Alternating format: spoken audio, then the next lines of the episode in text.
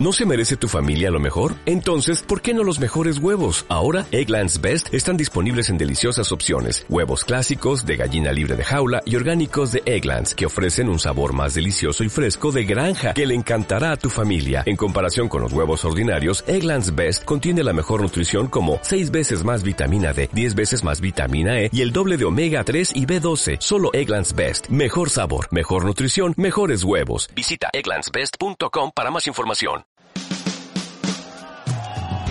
Conversación, pasión del hincha, música y entretención. Gonzalo Morales presenta El Aguante Herraduro. Todos los viernes a las 18 pm. Sintoniza Radio Ucán 97.5 FM. Libertaria, autónoma y autogestionada.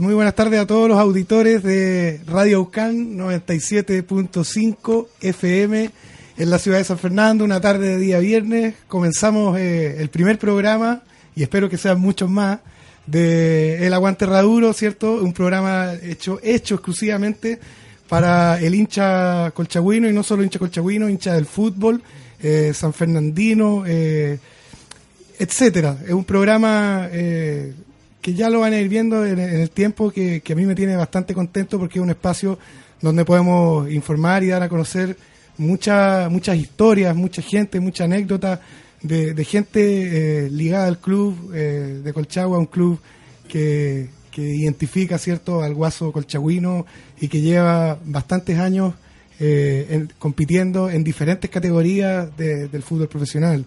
Eh, recuerdo cuando era pequeño, la primera vez que fui al estadio, era un partido Colchagua Puerto Montt, por ahí en el año 93, ¿cierto? Acompañado de mi papá y, con otros amigos donde íbamos a ver a este equipo, ¿cierto? Que, que era un equipo al cual se le tenía estima eh, desde un comienzo por, por el tema del centralismo, por el tema de la televisión, de que, de que en el fútbol es muy común de que ser hincha de uno de, de tres equipos que ni siquiera son de esta ciudad y que se mueven cierto en, en, la comunicación, en la televisión, en la radio y este amor por el programa eh, fue creciendo, no solo por el programa, bien digo, por, por Colchagua fue creciendo cada vez más hasta que para mí se convirtió en una locura que me, que me llevó a, hacer esto, este proyecto que esperemos que, que pueda mantenerse en el tiempo y, de pasada muy agradecido de, de, Radio Ucán que me dio la oportunidad de poder presentar este proyecto y este espacio.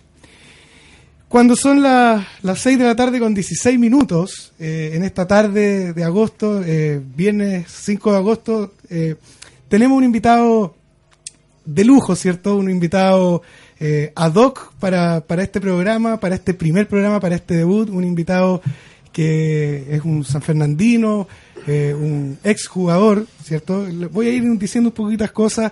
Jugó en Colchagua, jugó en Colo Colo, jugó en Unión Española, hizo una gran Copa Libertadores por Unión Española, se fue a México, a, los, eh, a la Liga Mexicana, volvió, estuvo en Deportes Concepción, eh, en Huachipato, incluso en la selección chilena, aquella selección que clasificó al Mundial de Francia 98. Eh, les dejo en este estudio, les presento a mi amigo personal, Juan Candonga Carreño. ¿Cómo estás, Juan? Hola, buenas tardes. ¿Cómo estás?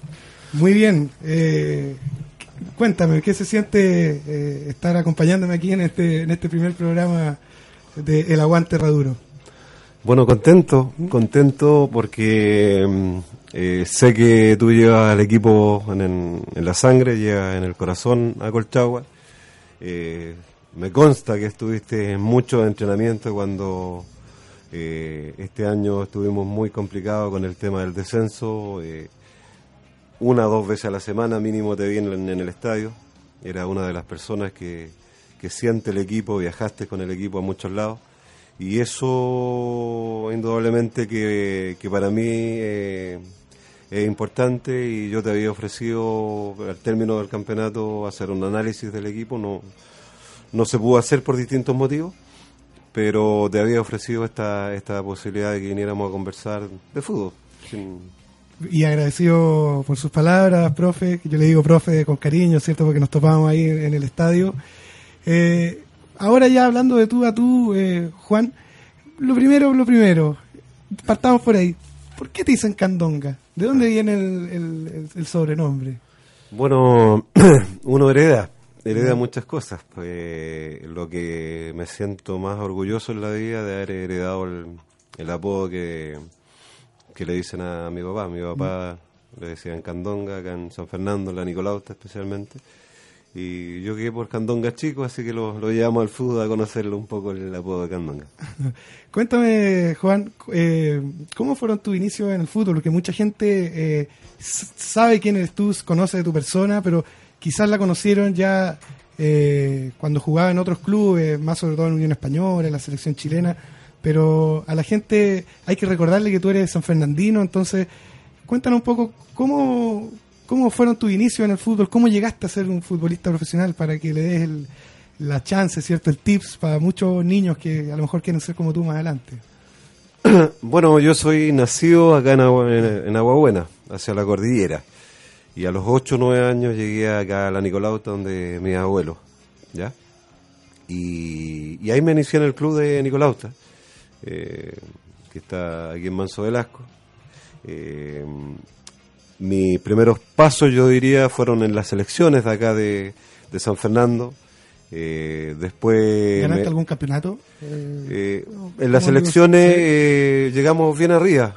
pero lo, ya donde empecé a dar pasos fue en colegio. fui a un nacional escolar por la escuela de 433, que era la Centinela y después fui, fui, fuimos con, con Oscar Núñez, el Guatón Núñez, famoso Guatón Núñez, fuimos pedidos por Chimbarongo y fuimos a los nacionales escolares. Esos fueron mis, primeros pasos. Y yo, bueno, hice mi, mi base de...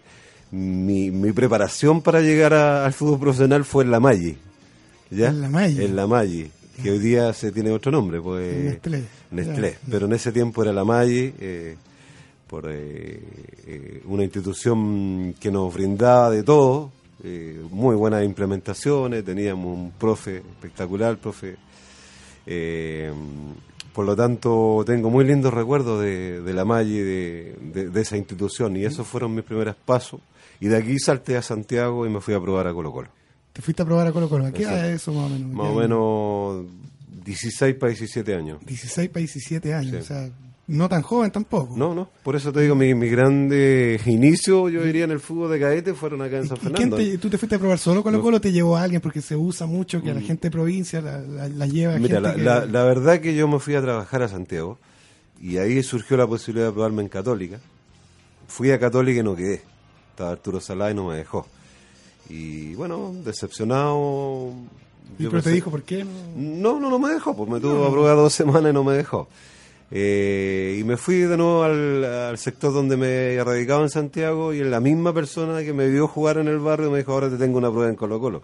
Yo le dije, si no quedé en Católica, menos voy a quedar en Colo Colo, para que veáis lo que es el fútbol. Y me fui a probar a Colo Colo con el técnico, me acuerdo de esa juvenil, eh, don Bernardo Bello, que fue eh, un gran tipo, y él me dejó al primer día que llegué. Y ahí quedé en Colo Colo. Y ahí quedaste en Colo Colo. Después, según tengo entendido, estuve investigando, jugaste el Mundial Sub-20, el que se jugó en Chile, ¿no? Mundial del 87. Ahí que ya tenías 19, 18 años. Mm. ¿Y, ¿Y, por qué no, no, bueno, ese tu paso por Colo Colo, Colo Colo alcanzaste a jugar en el primer equipo? Sí, debuté, pero en el tiempo que te estoy hablando yo del, del 87 al 89 yo fui de Colo Colo, ¿ya? tres años, eh, era muy difícil jugar en Colo Colo. De hecho, ir citado ya era un honor. Ir a la banca dentro del plantel de los 18, 17 jugadores en ese tiempo ya era, era demasiado. Un mérito. Claro. Era muy difícil eh, ir a, debutar porque llegaban... ¿Y te, acuerdas, con quién, más o menos, compañeros ilustres que llegaron contigo a probarse y que a lo mejor después fueron grandes grandes Bueno, aquí, aquí yo a la generación que llegó a Colo Colo, después toda esa generación vino a préstamo acá a Colchagua el año 88-89. De hecho, mañana hay un partido amistoso conmemorándome, conmemorando esa situación de, de Deportes Colchagua. O sea, se hizo como una alianza. Una alianza. Y ahí vinieron jugadores como Juan Carlos Peralta, eh, Sepúlveda, vinieron muchos jugadores que... Ahí está la foto más o menos. Bonita foto, ¿eh? Acá yo veo, por ejemplo, en equipazo teníamos arriba... Tú llegaste a Colchagua el año 88, eh, pero fue algo eh, hacia tu voluntad, a favor de tu voluntad, o te, o te dijeron, ¿sabes qué? no, no tienes cabida acá, eh, no, no, tienes que, ir allá. Era muy simple. Yo, yo tuve seis meses en Colo Colo en las cadetes y terminó el año y a mí me vino a buscar un equipo al tiro de préstamo. Seis meses incorporado a Colo Colo me vino a buscar un equipo de primera división San Felipe. Regresé a Colo Colo, eh, fui a Linares a préstamo porque no había ni una posibilidad de quedar en el plantel. ¿Y quién estaba jugando ahí en tu posición en ese tiempo? Estaba llegando Bartichotto, Dabrowski, el, pre Colo Colo 91. El, pre Colo Colo que salió campeón de la Copa Libertadores. Entonces era muy complicado, así que uno sabía que llegaba todos los años a hacer la pretemporada y después tenía que buscar equipo.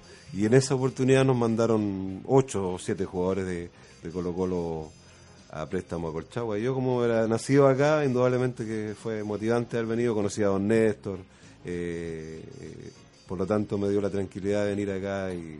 Justamente de eso te quiero preguntar. Tú, bueno, acá la gran mayoría de los niños, ¿cierto? Eh, que les gusta el fútbol eh, y quieren hacer una carrera, lo primero que hacen, ¿cierto? Es ir a probarse a Santiago, ahora en los tiempos, O'Higgins, digamos, ya que tiene un, un, equipo, digamos, que grande dentro de la región. ¿Qué pasaba por tu cabeza en ese tiempo? ¿Por qué no quisiste, en qué estaba Colchagua acá que tú te fuiste a probar a Santiago y no acá? Eh, Colchagua tenía cadete pero nunca me, no, no, no sé, nadie se dio una vuelta por atrás, por las canchas de atrás, cosa que yo cuando estuve de técnico acá eh, eh, y las veces que ahora que vine como gerente siempre he pensado que, que la base de Deportes Colchagua, aunque cueste, no es fácil, pero la base se tiene que armar de acá de la zona y dar la oportunidad a la gente que no tiene la posibilidad eh, indudablemente de ir a un Colo Colo, de ir a una Católica, de ir a una U, o mismo de Cabo Higgins, que que se hace difícil a veces, pero me parece a mí que sería notable eh, poder en el futuro, con el presidente que sea, con el técnico que sea, con el gerente que sea, eh, indudablemente pensar en un trabajo de proyectar la gente en la zona, porque me parece a mí que, que no se le da la oportunidad que se necesita a la, gente de San Fernandina en el deporte. Juan, eh, ya eh, llegando a ese año 88, porque vamos, vamos por parte, en, orden cronológico, eh, cuéntanos, llegaste a ese Colchagua 88, me imagino, titular, hay algunos jugadores que pude ver ahí en ese plantel, como Rubén Vallejo, entre otros, que jugaban en tu misma posición. Eh, Marco Moyano también era el Marco Moyano, ¿Te, acuerdas de, esa campaña? Si fue buena, ¿cómo la evalúa? ¿Fue buena? ¿Fue mala? ¿Qué te dejó ese paso por, por 88? Ese, el de presidente estaba don Néstor Ruiseñor, Carlos Campos creo que era vicepresidente. Por lo tanto había una seriedad, don Néstor las veces que estuvo metido en Colchagua, eh, le gusta o no a mucha gente, le dio seriedad a la institución económicamente, estructuralmente. Por lo tanto, económicamente no teníamos problemas y fuimos desarrollando un equipo que se fue haciendo fuerte. Yo me acuerdo que todavía nosotros, si tú te fijas en la foto, se ven cerca de 2.000 personas al frente. Hoy día va y te da pena, con suerte hay un, un hincha al frente. Por lo menos las etapas que yo he estado como técnico y las veces que, excepto cuando se ha peleado un campeonato para subir. ¿Y por qué dices tú que se, dices tú se ha perdido la identidad? se ha perdido esa identidad antes yo recuerdo recuerdo cuando era cuando yo creo que es por la categoría, yo creo a lo mejor en esa era segunda edición, primera vez, ¿cierto? Se ve el estadio siempre con gente y, a mí me consta porque ya no tengo 20 años, sino mm. tengo un poquito más de 30 y, y, recuerdo aquella, aquellos partidos, aquellas jornadas donde justamente el estadio siempre prácticamente lleno. A lo mejor puede influir la categoría. Y bueno, era, era, otra categoría, pues sería hoy día la primera vez. Era segunda división. Eh, jugaba con Puerto Montt, jugaba con Ñublense, con equipos que hoy día están en la primera vez. pero la gente se identificaba más con el club, no sé qué pasaba, eh, se ha perdido esa entidad con, con, el, con la institución, con Deportes Colchagua, yo te vuelvo a insistir las veces que he estado como técnico y como gerente ahora, he tratado de, de conversar con la gente que está a cargo, de que hay que identificar a la institución, hay que traer a los colegios al estadio, hay que regalar entradas, hay que hacer hinchas, mujeres y niños gratis. O sea, hay, hay, que, hay que hacer algo y en eso todos los entes que están en la institución son importantes, pero hay que tener la predisposición de, de soñar con eso, porque primero hay que partir eh, teniendo gente en el estadio. Después podéis partir con cualquier proyecto deportivo, porque a mí me parece que cualquiera puede subir o bajar un equipo, pero hacer cosas que queden en el tiempo, como construir una hinchada de 2.000, 3.000 personas, hacer un complejo deportivo por la institución, eh, una cancha donde la institución pueda entrenar el día de mañana, un, camarines, comedores, escu- escuelas de fútbol, eh, series de proyección, eso sería realmente fabuloso que verlo antes de morirme, me gustaría ver eso en la institución. Pero para eso hay que querer hacer las cosas, hay que, te vuelvo a insistir, cualquier presidente, cualquier técnico puede subir o bajar a un equipo.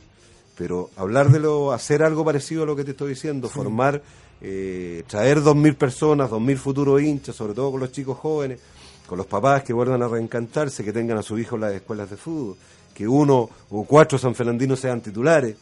Eso sería maravilloso. De esa manera yo creo que se puede identificar y hacer algo Y importante. justamente es lo que a mí me gustaría ver y lo que siempre he dicho. Eh, en lo futbolístico, ¿te, acu- te acu- te acuerdas de algo de esa campaña del 88? ¿Fue buena, fue mala? ¿Pelearon algo? ¿Pasaron sin pena ni gloria? ¿Cómo lo hacías para jugar con, el- con Vallejo ahí arriba? Mala no fue, mala no fue porque yo recuerdo que llevábamos 2.000 a 3.000 personas al estadio. Por lo tanto, una campaña mala no, no te llegan ese tipo de gente. Nosotros de local nos hicimos muy fuerte, ganamos casi todos los partidos de local. Pero tampoco llegamos a pelear nada importante. Pero sí, no era un mal equipo, se podría haber trabajado eh, con mayor seriedad a haber, a haber peleado algo. Pero bueno, yo el otro año me fui a Ñublense a préstamo y de ahí después a Naval a primera edición. Sí, me imagino, tú jugaste en, en varios clubes, pero lo que más quería preguntarte si, si Colchagua te dejó algo, fue especial para ti, o algo algo que algo por el estilo, o simplemente fue un club más, un No, club pues imagínate, Mm. yo soy nacido aquí en la zona, criado aquí en San Fernando. Eh, yo me acuerdo que me iba al estadio desde chico a ver a Lizardo Garrido, eh, a Ponce, a Uribe, a Obando. eh, eh, muchos jugadores que fueron, que estuvieron, que marcaron un, un antes y un después acá en Colchagua, que, dieron un nombre a la institución. Por lo tanto, para mí haber jugado en Deportes Colchagua eh, es, fue tan importante como haber jugado en Unión Española o, o haber jugado en la selección, porque es difícil ser profeta en su tierra. Eh, yo no pretendo con esos ocho meses que estuve acá haber sido profeta, pero sí defendí la de los, colores de, de la institución. Sigo eh, ahora, después de retirado, eh, no he sido egoísta, que las veces que Colchagua me ha necesitado, las dos o tres veces que me ha necesitado, cuando la institución ha estado con problemas de descenso, primero me llamó Don Néstor la otra vez y no tuve ningún problema en venir a poner la cara. Ahora me llamó Jorge Salazar en esta etapa fi- final y no tuve ningún problema en venir porque eh, me parece a mí que en los momentos difíciles uno tiene que demostrar más allá de un peso más, un peso menos, que, realmente quieres a la institución.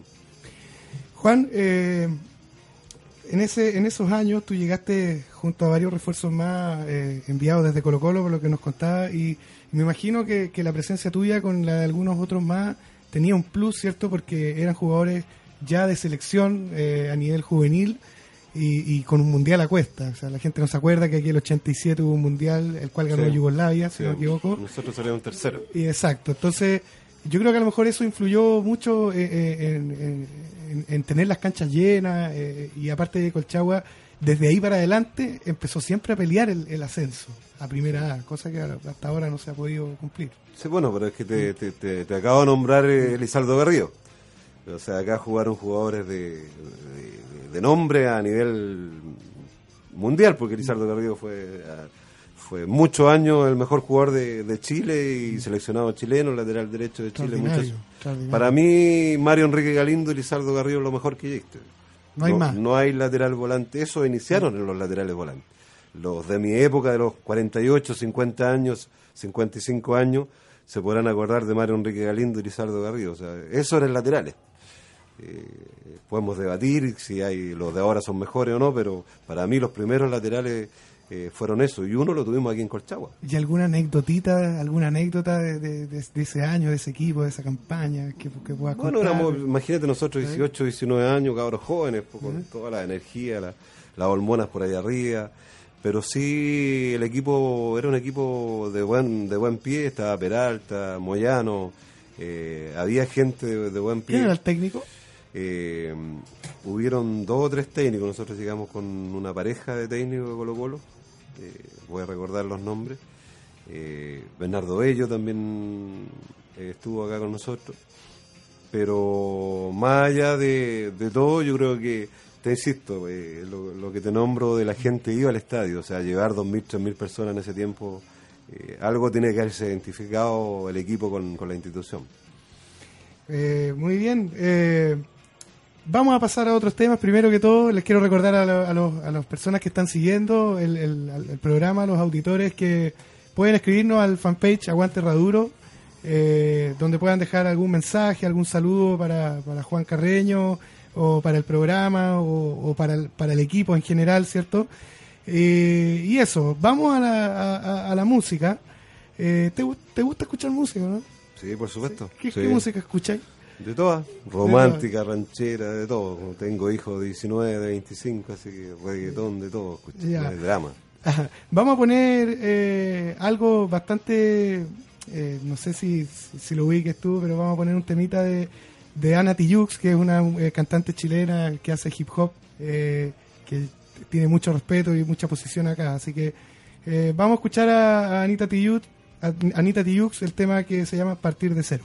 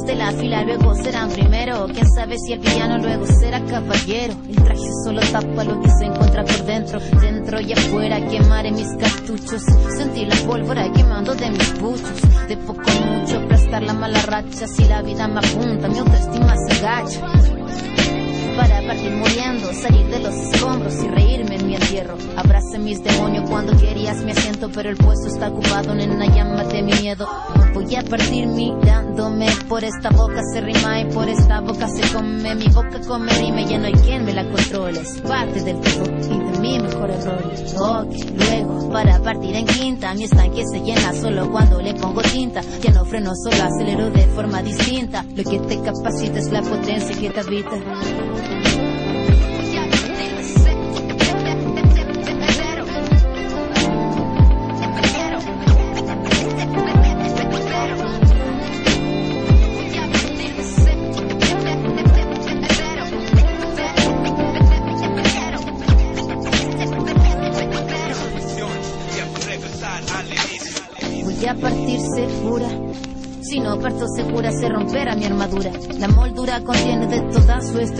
Y el contenido decidió matar toda censura.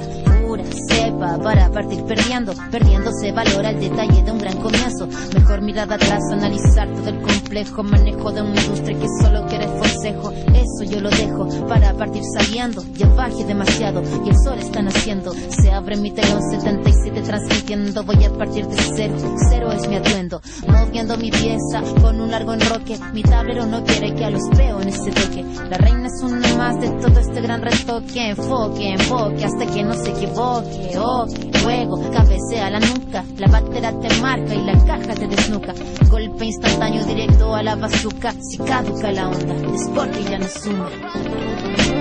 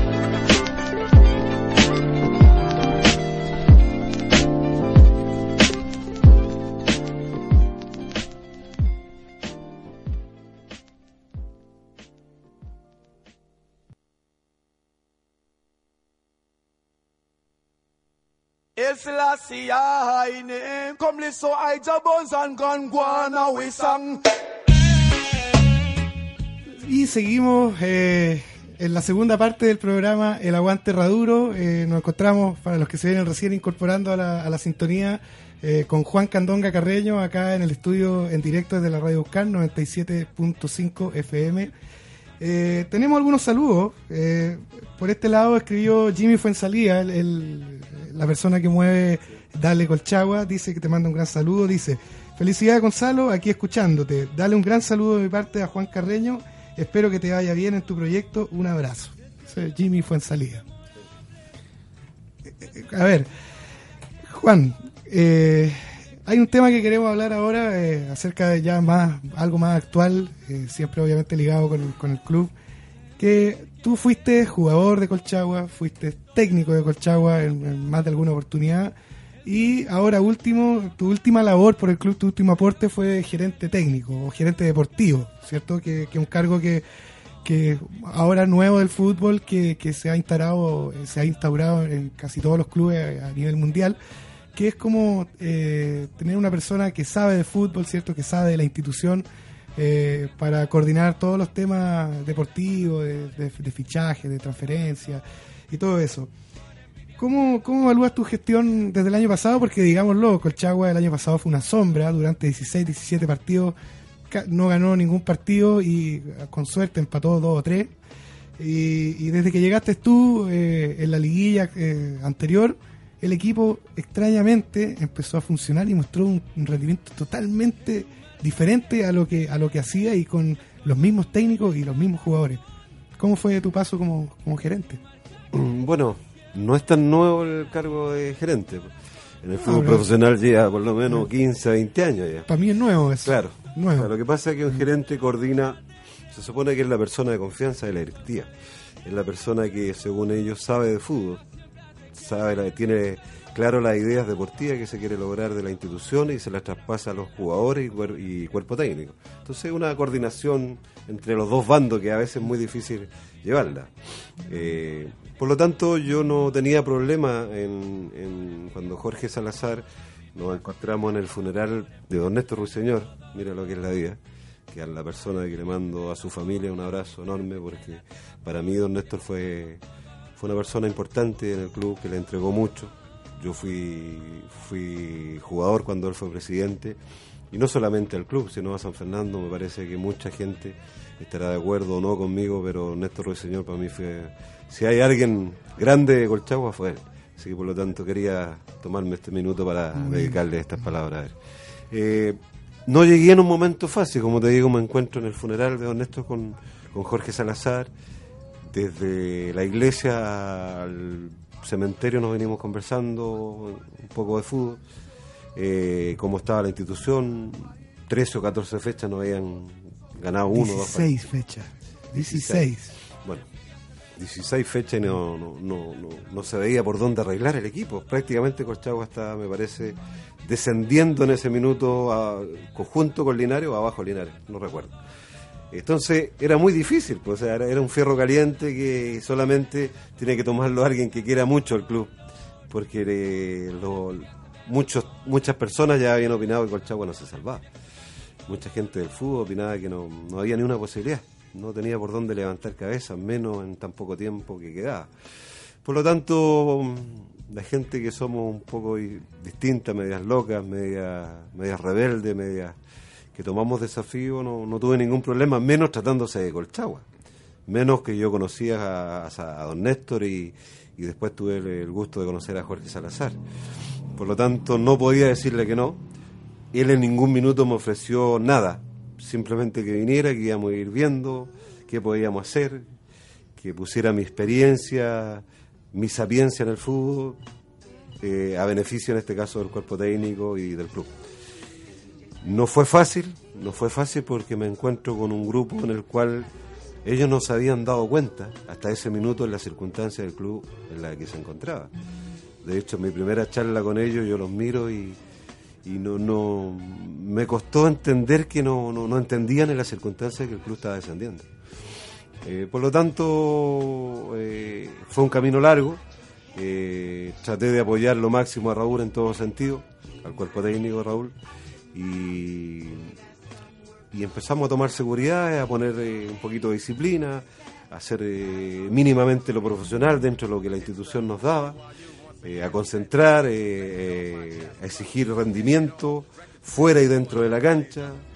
Y yo lo único que les pedí a los jugadores, me acuerdo la primera conversación que me dio Raúl la, la autorización, eh, lo único que les dije, yo lo único que les voy a pedir que el día domingo dejen todo, todo lo que tengan y más. Y después de eso salgan mirando a la gente a la cara.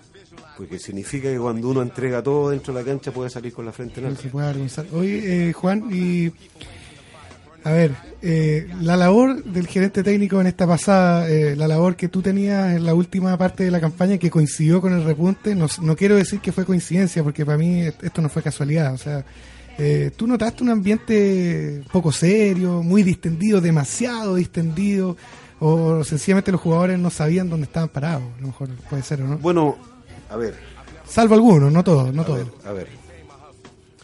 Esto yo lo conversé con Raúl y lo he conversado con la gente de confianza.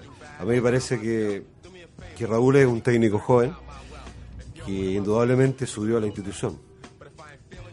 Eh, pero fue todo muy rápido. Fue todo muy muy rápido, como conversábamos a veces los dos, eh, le tocó bailar con la bonita. Pero indudablemente eh, lo que él tiene, él tiene el cartón de la INAF, que yo no lo tengo. Pero sí podíamos hacer una mezcla, que yo tengo de los 18 20 años de experiencia de haber jugado en 18 equipos.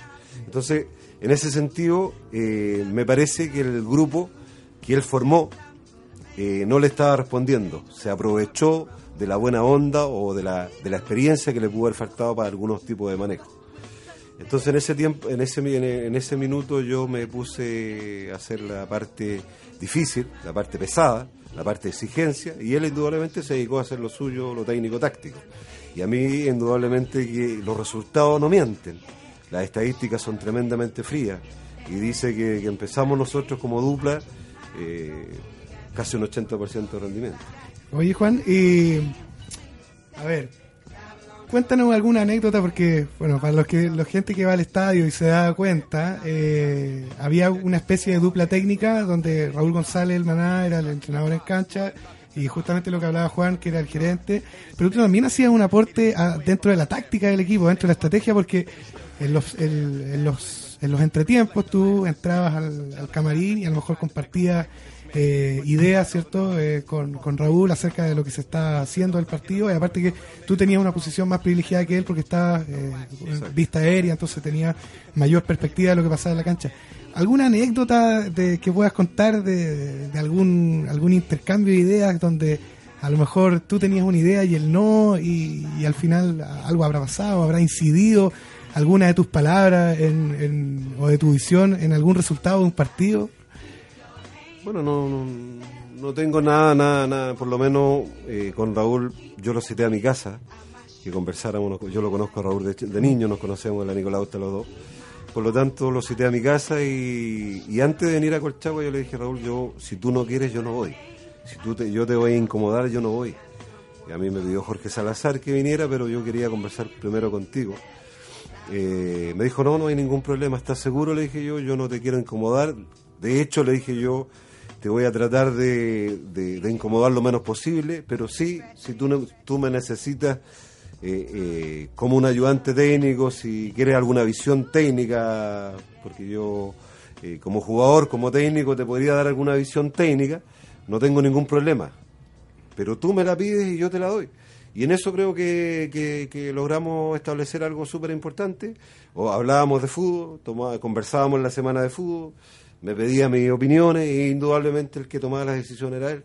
Ahora, en los entretiempos tenéis toda la razón del mundo. O sea, había que de arriba darle, darle algunas ideas, que ratificarle lo que él estaba viendo o, o algo en especial que él a lo mejor por esas cosas eh, de la visión que tenía abajo, yo tenía mejor visión arriba.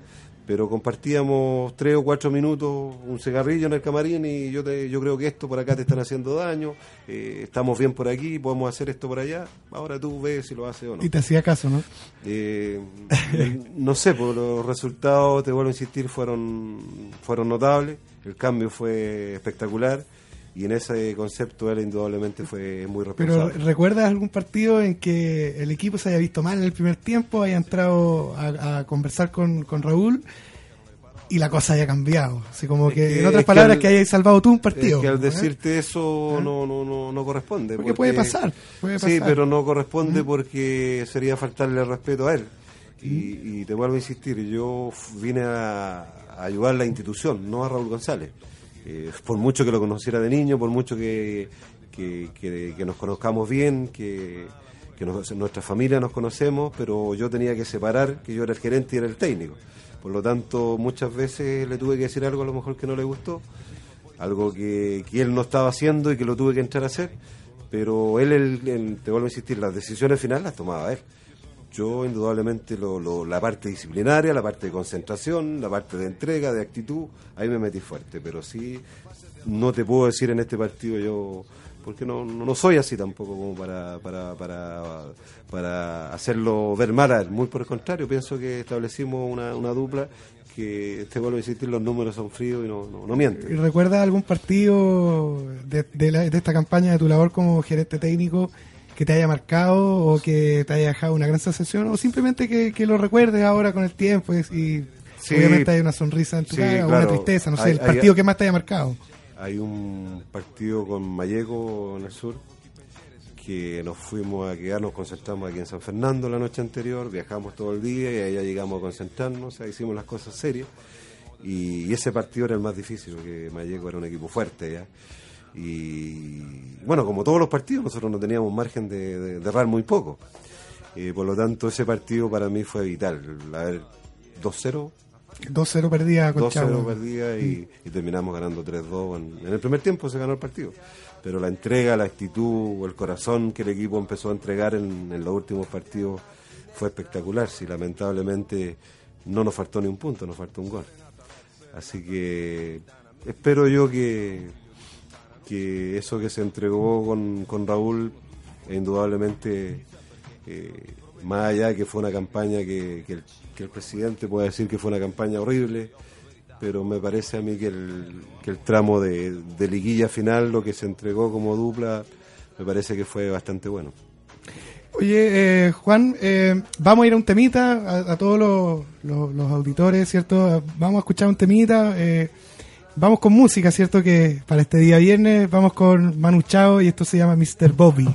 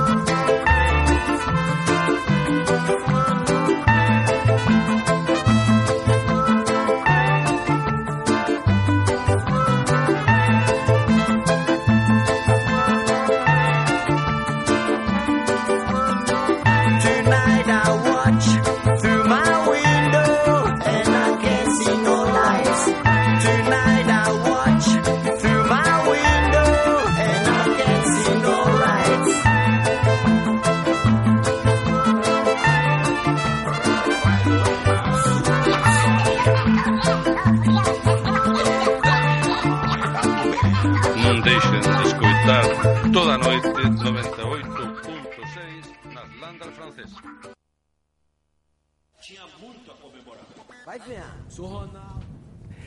Ya, volvemos eh, con este tercer bloque del Aguante Raduro. De fondo suena So Ronaldo de Marcelo Titois, que es una canción dedicada al goleador, al gran goleador Ronaldo. A un cabro que jugaba un poco nomás de nueve en los años 90 y 2000.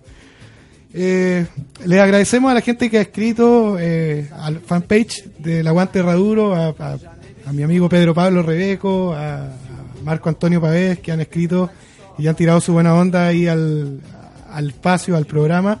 Les recordamos que nos pueden seguir por la radio FM eh, 97.5, Radio Aucán, y además pueden eh, escucharnos a través de la señal online eh, la cual en el fanpage hay un link para que lo puedan eh, encontrar y, seguirnos desde todas partes, no solo desde acá de San Fernando. Con este último bloque, volvemos. Y Juan, vamos a hablar de otro temita ahora, de, un tema que, que- que tampoco es menor, porque nosotros no tenemos eh, un gran número de jugadores que hayan sido destacados no solo a nivel comunal, sino que a nivel nacional y también internacional. Eh, tú tuviste un, varios pasos por la selección chilena adulta, aparte de la, de la sub-20 por la adulta, donde participaste del proceso eh, clasificatorio a Francia 98. Aquel equipo con Zamorano, con Marcelo Sala, eh, y el entrenador era Nelson Acosta. Eh, bueno, ¿cómo, ahora que ya ha pasado el tiempo, eh, ¿cómo, fue, ¿cómo evalúas tu paso por la selección? ¿Sientes que te faltó algo? ¿Que pudiste haber dado más? ¿O, con lo que hiciste ya te sientes eh, conforme y satisfecho? Bueno, siempre después que, que tienes 50 48 años, siempre piensas que pudiste haber hecho mejores, mejor las cosas. Eh, pero la vida es así y, no, no, no, no, no, no. Creo que sobre el pasado, cosas que pude haber solucionado no, no, no lugar en este minuto ya no, ya no se hicieron. Eh, yo soy un agradecido de la vida porque de, salir de aquí de, una familia sencilla de la Nicolauta y haber tenido la suerte de haber jugado en 18 equipos en este país, de tener el récord en el fútbol chileno, 12 años, 10 años en primera división siendo estando entre los goleadores, dos Copas Libertadores, selección chilena, extranjero. Claro que pude haber hecho mucho más. Claro que, que pude haber llegado, me vino a buscar Vélez, tuve la posibilidad de haberme ido a Italia, pero la vida es así y, sobre el pasado no, no se puede hacer mucho. Mi paso por la selección siempre traté de entregar lo mejor, con personalidad, con actitud. Eh, en ese minuto tengo la, tuve la fortuna o la mala suerte de haber- haberme encontrado con los dos mejores delanteros casi de la historia, excepto que hoy día salió mm, eh, han salido jugadores al nivel de ellos, pero Zamorano, Sala Era peludo jugar ahí, ¿eh? indiscutiblemente han sido dos jugadores eh, hitos importantes en, ese, en, ese- en esa ofensiva. Eh, te vuelvo a insistir, eh, haber sido la alternativa de ellos, para mí fue un honor, porque te insisto, los Salas Zamorano en su minuto fueron a nivel mundial monstruos. unos monstruos de jugadores y, y yo haber tenido la opción de después entrar en la selección juntamente con ellos. claro, siempre uno que cree que pudo haber hecho más, pero no, no tenía mucha alternativa donde, donde jugar. Pero digámoslo, eh, en el tema del fútbol y sobre todo los hombres, tenemos un ego cierto desarrollado en, en- cuanto a un ego obviamente bien canalizado, en el sentido de, de que uno confía en, la- en las capacidades propias. ¿Tú te sentías con las armas de, de poderle pelear un puesto a Zamorano o a Salas? Porque de Zamorano tenías características más bien similares, o sea, eran los dos Sí. fuertes por arriba, pero, pero Zamorano era una cosa de loco. Pero, eh, no sé, si tú sentías eso, de, de que poder pelearle el puesto palmo a palmo, y, y bueno, y lo otro es si, si aprendiste algo de estos dos monstruos que acabamos Bueno, de indudable, indudable que, que cuando te encuentras con dos tipos que, que- que han sido un monstruo a nivel chileno, eh, siempre, siempre hay cosas que mirar y que, y que aprender. Pero cuando yo empiezo a no, a, a no a ser nombrado en el fútbol chileno, a mi primera selección adulta, fue en Unión Copa Libertadores en 94. Y en ese minuto Marcelo Sala estaba recién empezando. O sea, yo era goleador del fútbol chileno. ¿ya? De hecho, me fui vendido en un millón de dólares a México. A los Pumas de la UNAM. Entonces, en ese minuto, en el 93, que fue mi primera selección, Sala estaba empezando, estaba debutando en la U. Zamorano estaba haciendo gol en Europa. Pero, te insisto, las veces que me tocó llegar a, a la selección, indudablemente ellos venían Sala de River, eh, Zamorano de un nivel enorme. No era fácil pelearle un puesto, pero sí tampoco yo tenía miedo a, jugar las veces que lo hice, las veces que me tocó entrar de minuto. Eh, nunca tuve, nunca me sentí que me quedaba grande entrar por uno de ellos. Por lo tanto, mm, traté de entregar lo mejor. Hice el, el- el último gol para ir a Francia 98, por lo tanto, hice toda la gira a Inglaterra cuando ganamos en Wimbledon. ¿Ese fue tu gol de tu carrera más especial? Yo creo que ese fue. Nosotros el 2-0 no nos servía para ir a Francia. Eh, Perú iba ganando y estábamos igualados con ellos en goles. El 3-0 no nos llevó al mundial. Eh, después de muchos años, después ¿Qué, del- ¿Y qué se, qué se siente hacer un gol en esa instancia? Con un estadio pero repleto, 70, 80 mil personas, había gente hasta en la escalera, yo recuerdo. ¿Qué, qué, qué sentiste? Bueno, yo lo que recuerdo, así a la rápida, lo que me queda en mi neurona, eh, hacer ese gol, eh, el- no, no, no, no lo sentí al minuto lo que había hecho, sino una vez que se reinició el partido, porque empezó la gente a cantar la canción nacional, 80.000 personas, empecé a recordar San Fernando, mis padres, mi familia, y estábamos un minuto, dos minutos de terminar el partido, por lo tanto sabía que estaba quedando en la historia del fútbol, y sabía que mi familia, que había todo un país detrás, después de veintitantos años para ir a un mundial de fútbol. Por lo tanto, ahí empecé a medir, a sopesar lo que, lo que, lo que estaba viviendo. Así que eh, no es fácil jugar con 80.000 personas, menos detrás cuando hay, en ese tiempo, no sé, 12 millones de ¿Tirita la chilenos. pera? ¿Tirita la pera? No, nunca me tiritó la pera, pues muy por el contrario, yo siempre me motivé cuando había mucha gente. Pero sí me, me acuerdo que se me caían las lágrimas, no, no entendía por qué. Lloraba igual que un niño a, a escuchar 80.000 personas cantando la canción nacional. O sea, en algún momento no sentiste ni siquiera cansancio, me imagino. No, no, no, no, no, Ah. no, no, muy por el contrario. Estabas bien físicamente ahí. Recordémosle a la gente que después de, ese, de, ese, de esa actuación y, y de ese año, Chile volvió a clasificar a, a un mundial después de más de 20 años. Y eh, te tocó vivir esa, esa situación que fue que te, te marginaron a, días, ¿cierto?, de, de- de que la delegación partiera a, a Francia. Y todos sabemos bien que te han hecho harta entrevista en hartos eh, radio, tele, de todos lados. Pero lo que sí me gustaría preguntarte, eh, si, si, si tu relación eh, con, con Acosta, con Zamorano, Salas, ¿cómo era? ¿Cómo era? ¿Con quién eras más cercano? ¿Te sentiste traicionado, defraudado, qué sé yo? Mira, a ver, con Acosta nosotros llegamos a Copa Libertadores, yo era el goleador del equipo, en Unión eh, fue mi mejor paso en el fútbol chileno en primera división. Eh, creo que nosotros con José Luis eh, Sánchez, con Mario Luca, con Rabaida, con Perdomo, llegamos a Nelson Acosta en la selección. Así de simple. Entonces, por lo tanto, él me conocía bien como jugador a mí. Sí, yo estaba súper claro y tenía las reglas claras que yo era el tercer delantero. y que, que habían o no habían posibilidades de ir al Mundial.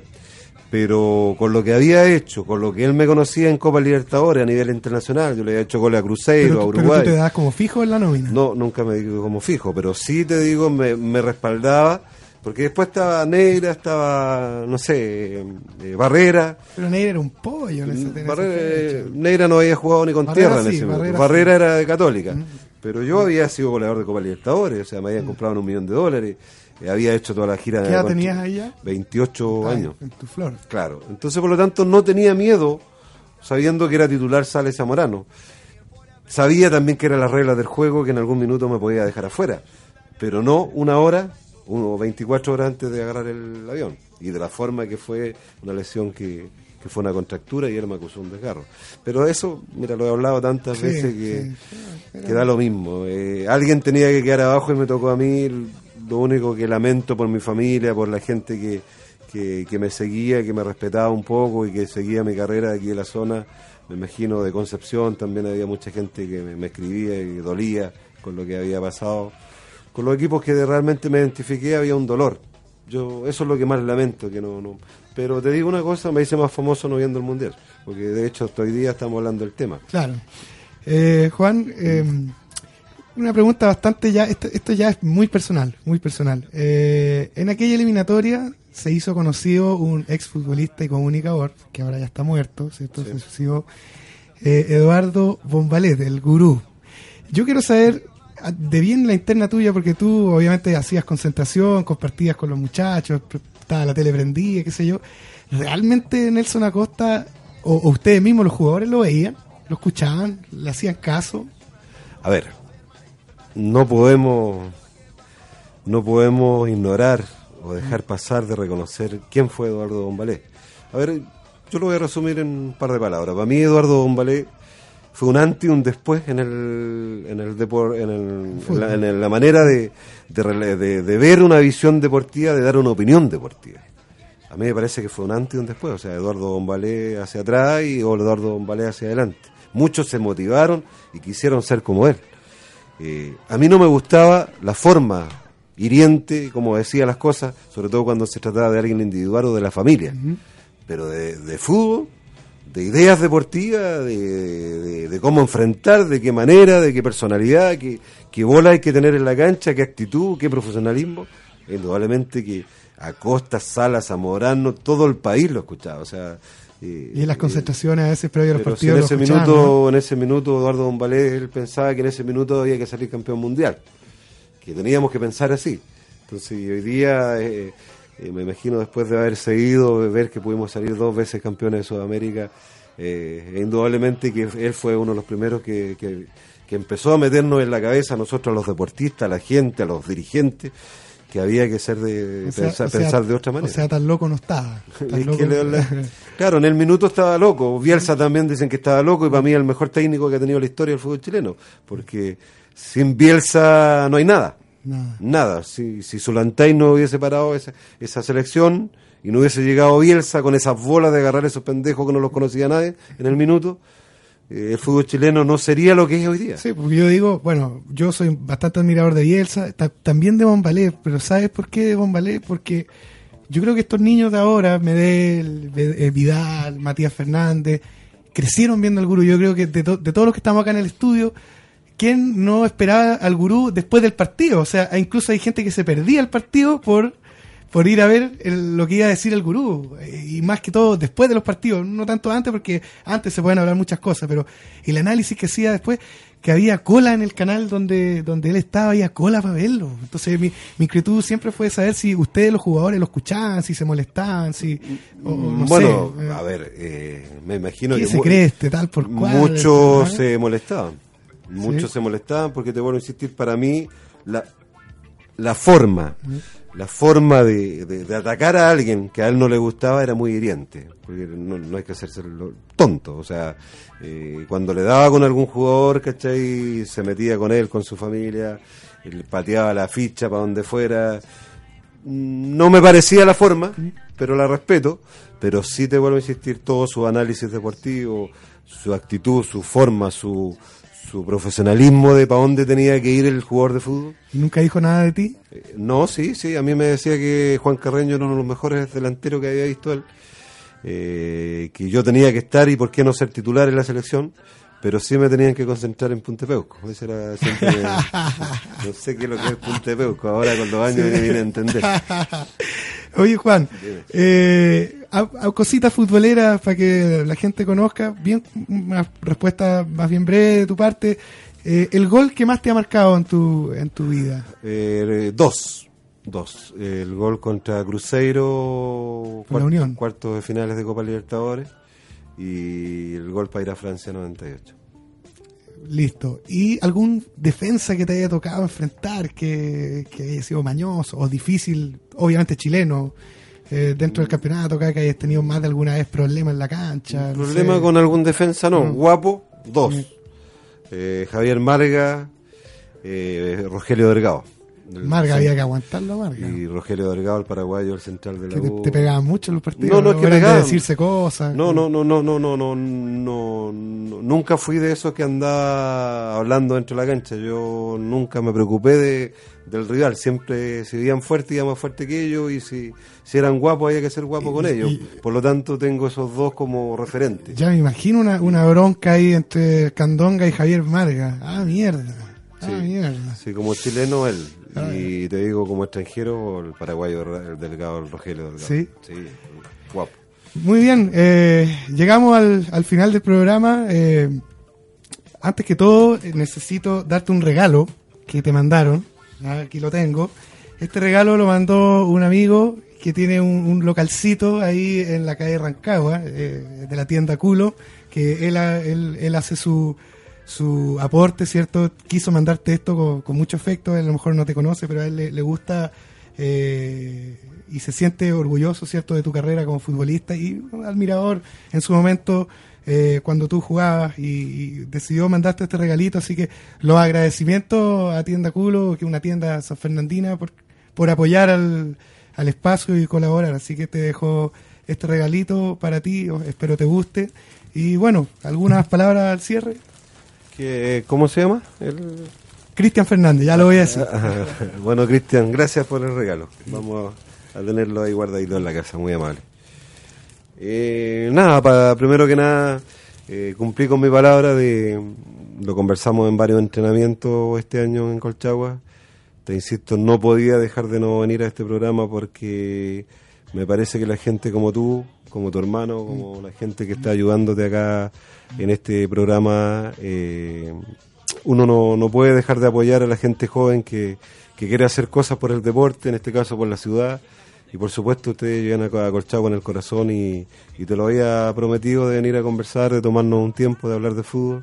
Espero no haber aburrido a la gente en la radio y, y nada, pues desearle a Colchagua este año en su nuevo proceso, a su directiva y al técnico y a los jugadores que se, se entreguen, que dejen todo dentro de la cancha, porque este, este club es grande, fue grande y tiene que ser grande como lo fue en el pasado y, y nada, toda la buena onda para toda la gente de Colchagua. Muchas gracias, agradezco tus palabras, Juan. Espero te vaya súper bien en, lo que quieras hacer, si es gerencia deportiva, si es como técnico. Eh, te deseo todo lo mejor y agradecido de, de- de de que puedas haber cumplido tu palabra. Y no no lo dudé tampoco, así que al momento de, de- empezar este, este proyecto, que esperemos, ojalá dure mu- mucho tiempo, que haya muchos programas más, eh, espero que siempre acordarme del primer programa y decir que partí con, con Juan Carreño, un personaje, un jugadorazo acá, no solo a nivel nacional, sino más aún de, de San Fernando. Así que agradezco a, a toda la gente que hizo posible el programa del día de hoy. Eh, le mando un saludo a los herraduros, ¿cierto? A todos los hinchas de Colchagua, a Joaquín que está en los controles, a mi hermano Cote que está acá eh, en la música. Eh, nos despedimos, son las 19 con 12 minutos, hasta el próximo viernes. Eh, de 6 a 7, el aguante herraduro por Radio Aucán, autónoma, libertaria, ¿cierto? Y autogestionada. Nos vemos el próximo viernes, que tengan un bonito fin de semana. Chao, chao, chao, chao.